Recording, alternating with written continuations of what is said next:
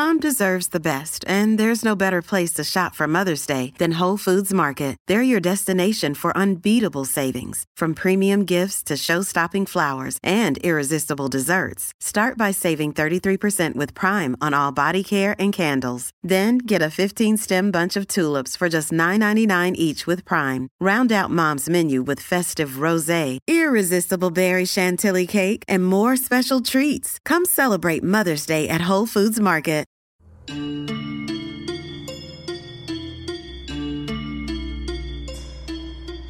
嗨，晚上好，欢迎来到奇闻事件部，我是主播莫大人。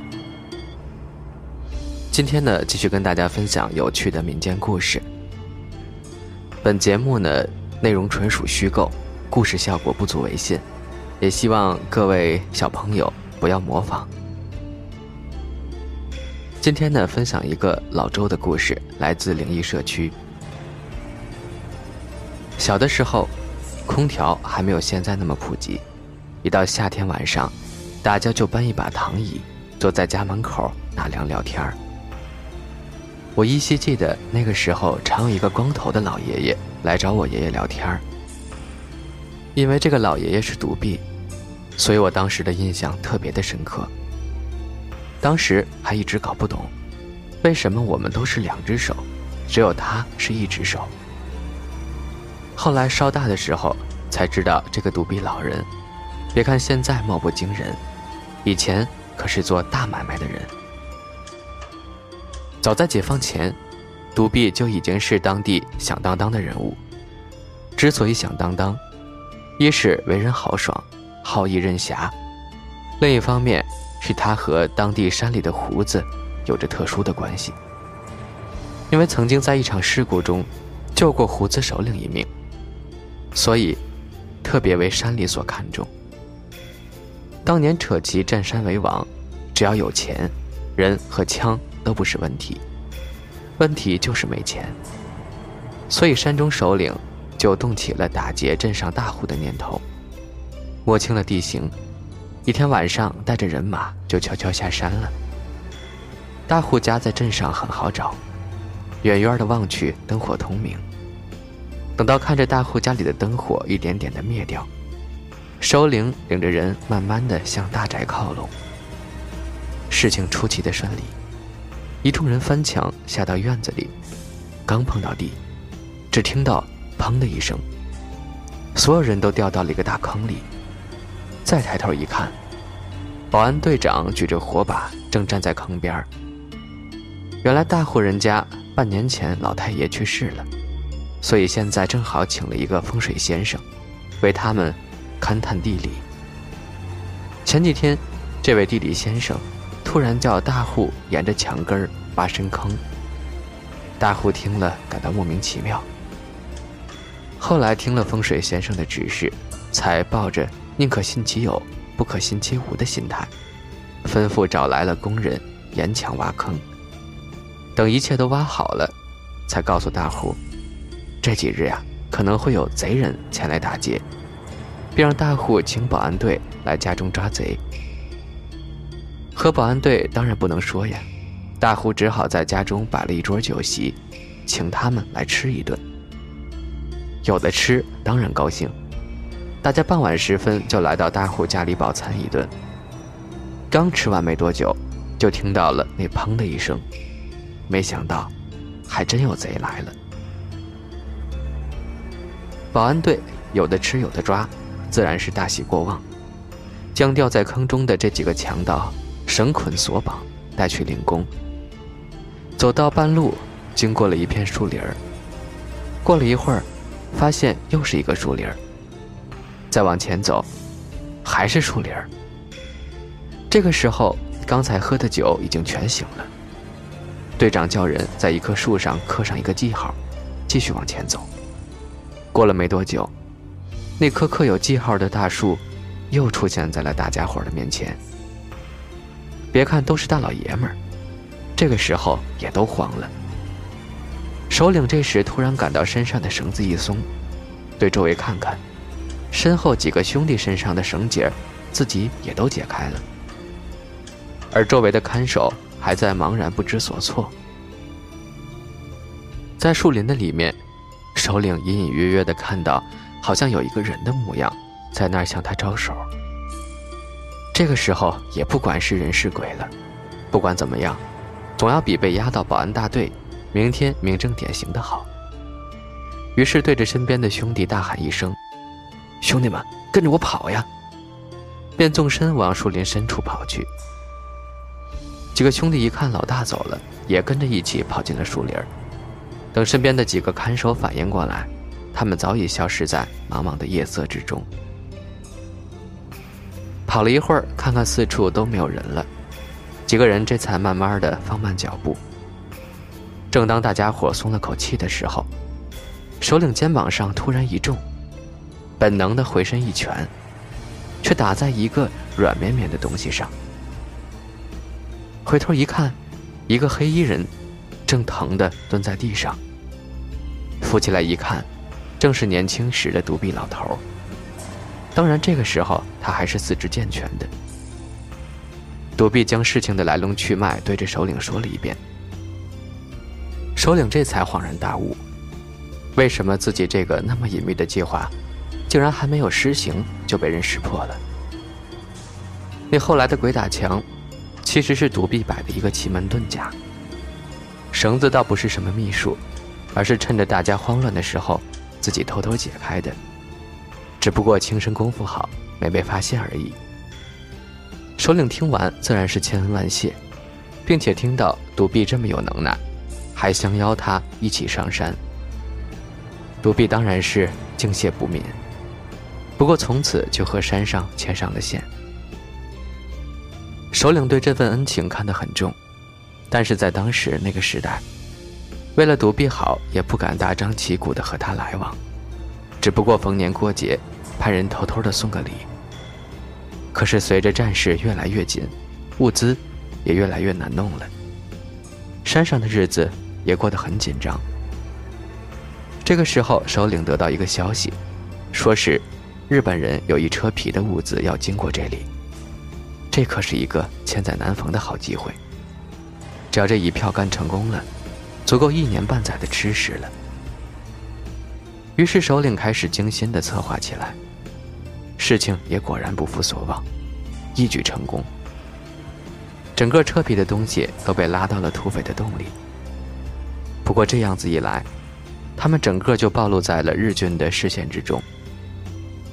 随后日军就开始对山里发动了围剿。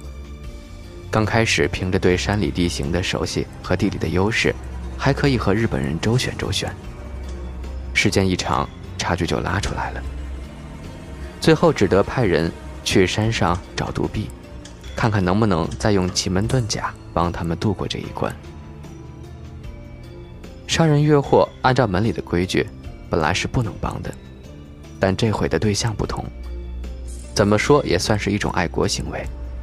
所以，独臂准备上山帮助他们布阵。趁着夜色，独臂随着山下来接他的兄弟，偷偷的逃上了山。来到山上之后，利用山上的石块树木，这里一堆儿，那里一堆儿，杂乱无章的在各个路口堆了一堆又一堆。就凭这就能挡住日本人？山上剩下的兄弟显然对此难以置信。一切安排妥当了，独臂就叫首领带着兄弟们退到挖好的工事里去。天一亮，山下的炮声就响了，炮弹一枚枚的落在山上。可是说来也奇怪，那么多炮弹，一枚都没打中核心部位，全都只是在外围炸响的。接下来平静了一个多星期，当大家都以为事情可能就这么过去的时候。结果炮声又在山上炸响了。这次的炮弹可没上回那么窝囊，这次一发发都正中目标，让人猝不及防，让山上损失惨重。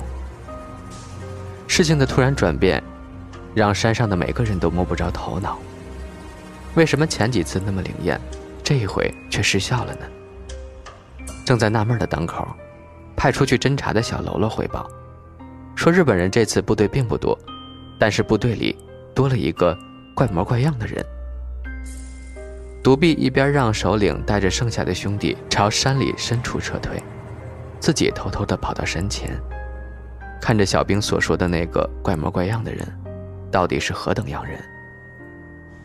躲在树林中一看，日军阵前有一个穿着白袍、戴着高帽的人，正在一堆堆的炮弹上画着什么。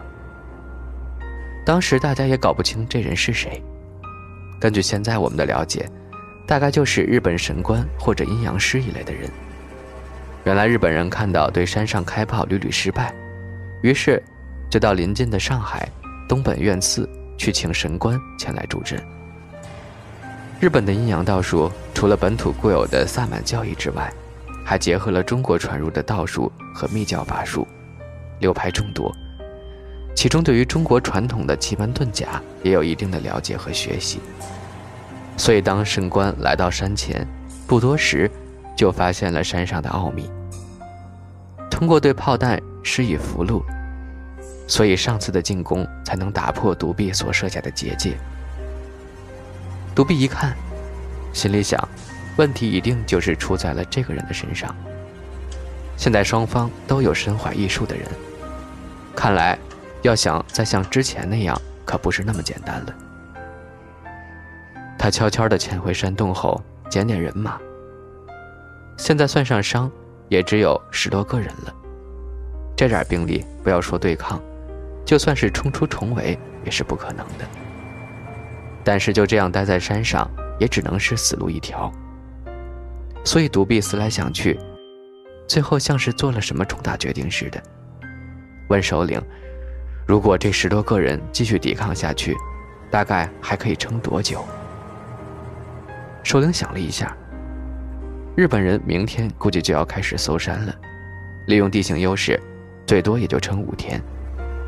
独臂说：“那应该够了。”当天晚上，他让所有人将之前刚被炸死的人的尸体通通找来，放在一处密室，然后让首领派两个人在外面把守，剩下的人三天之内，无论发生什么事儿，听到什么声响。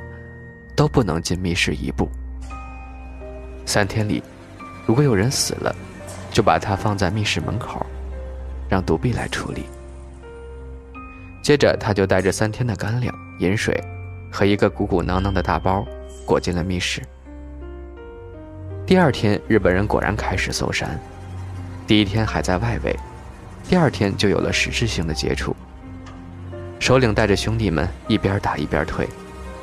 撤退过程中又死了三个人。按照吩咐，死了人就扔在密室门口。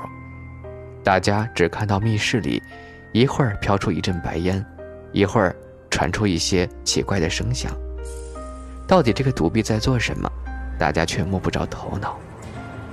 只不过凭着对独臂的信任，大家勉强支撑到第三天的下午。这个时候，日本人已经将包围圈缩小到方圆三里之内，只需要一天，恐怕就要将他们全部歼灭了。而这个时候，密室里突然没了动静，有些响动，大家倒还安生一些。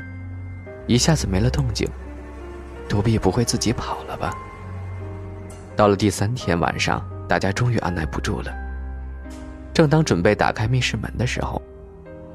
突然听到独臂在里面传出一声“开门”，听到这一声“开门”，大家如逢大赦，七手八脚的将密室门打开。门一开，只看到独臂踉踉跄跄的走出门外，而密室的地上躺满了死尸。不过令人惊奇的是，这些死尸竟然像活了一样，在地上还一动一动的。独臂这时候告诉首领：“明天一早，趁日本人还没发动进攻，赶快带兄弟们从后山撤退。他利用行尸来突出重围。”第二天天还没亮，首领偷偷的带着剩下不多的从后山撤退了。独臂留下十个行尸挡住后方追击的日军，自己带着剩下的行尸冲到前面，掩护后面的活人部队突出重围。没有多久，就遭遇了日军最外围的部队。只听到铃声一响，这些行尸猛地向日军冲去，日军被这突如其来的进攻一下子弄懵了，不多时就倒下一片。等到后面部队反应过来，对着行尸一阵开枪，却发现无论怎么打，这些东西都不会后退。此时后面也传来了枪声，看来后面追来的部队和留下的行尸也交上火了。日本人发现这些根本不是人之后，部队就开始溃败。靠着这一队行尸掩护，一行人终于冲出了包围圈，甩开了日军的包围。逃出之后，据我爷爷说，独臂的身体就开始出现了一些变化。原来独臂在密室中运用控尸术，将自身的血肉融入尸体中，给予他们活人的生气，然后配合符咒和草药，使他们能够活动起来。但是在做这个过程中，原来需要七天的过程，浓缩在三天内完成，所以必须用更大量的血肉去注入生气。而独臂体内因此也积聚了大量的尸毒，在突出重围后。这些尸毒就开始慢慢的起了作用。先是手指不能动，之后慢慢的蔓延到了整个手臂。如果不及时将尸毒切断，七七之后，尸毒蔓延全身，就会病入膏肓了，到时回天也乏术。于是独臂在突围之后，带着从山里拿出来的一些钱，不知去哪儿找人医治。多年后。再次看到他时，一只手臂已经不见了。